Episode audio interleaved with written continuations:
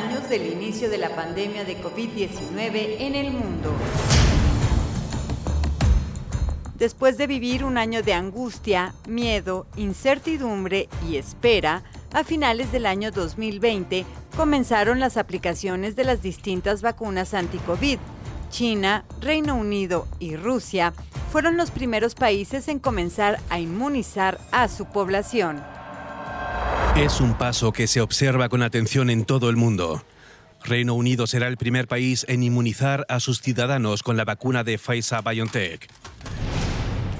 Bien, ahora nos vamos al gigante asiático porque China comenzó este viernes a administrar la primera vacuna aprobada en el país contra el COVID-19, la cual fue desarrollada por el laboratorio Sinovac Biotech Limitada. Moscú ha comenzado a distribuir la vacuna Sputnik 5 a través de 70 clínicas. Arranca así la primera vacunación masiva contra el coronavirus en Rusia.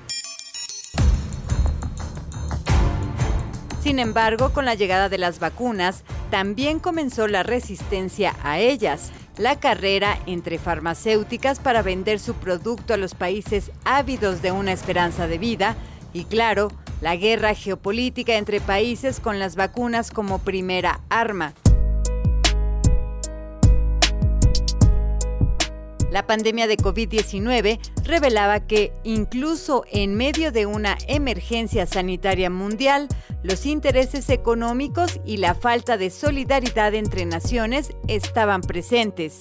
Ante este panorama, el director de la Organización Mundial de la Salud, Tedros Adhanom Ghebreyesus, explicó que solamente con un trabajo conjunto entre países saldríamos más rápido de esta pandemia y pidió una y otra vez solidaridad y un reparto más equitativo de las vacunas para las naciones más pobres.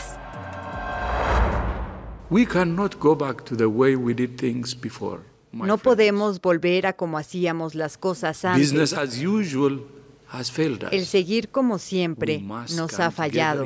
Debemos reunirnos en una conversación a nivel global para convertir estas difíciles lecciones aprendidas en acción. No se equivoquen. La mayor amenaza que enfrentamos no es el virus mismo, sino la falta de liderazgo y solidaridad a nivel nacional y global.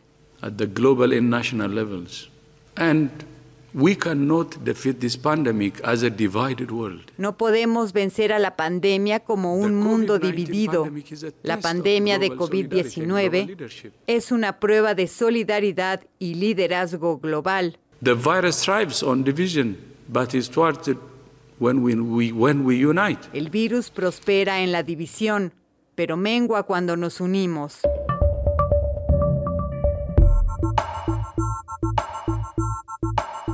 La falta de solidaridad entre países, el acceso inequitativo al biológico y la negación a inmunizarse trajeron consigo un nuevo panorama mundial. El virus mutaba y daba origen a variantes más contagiosas.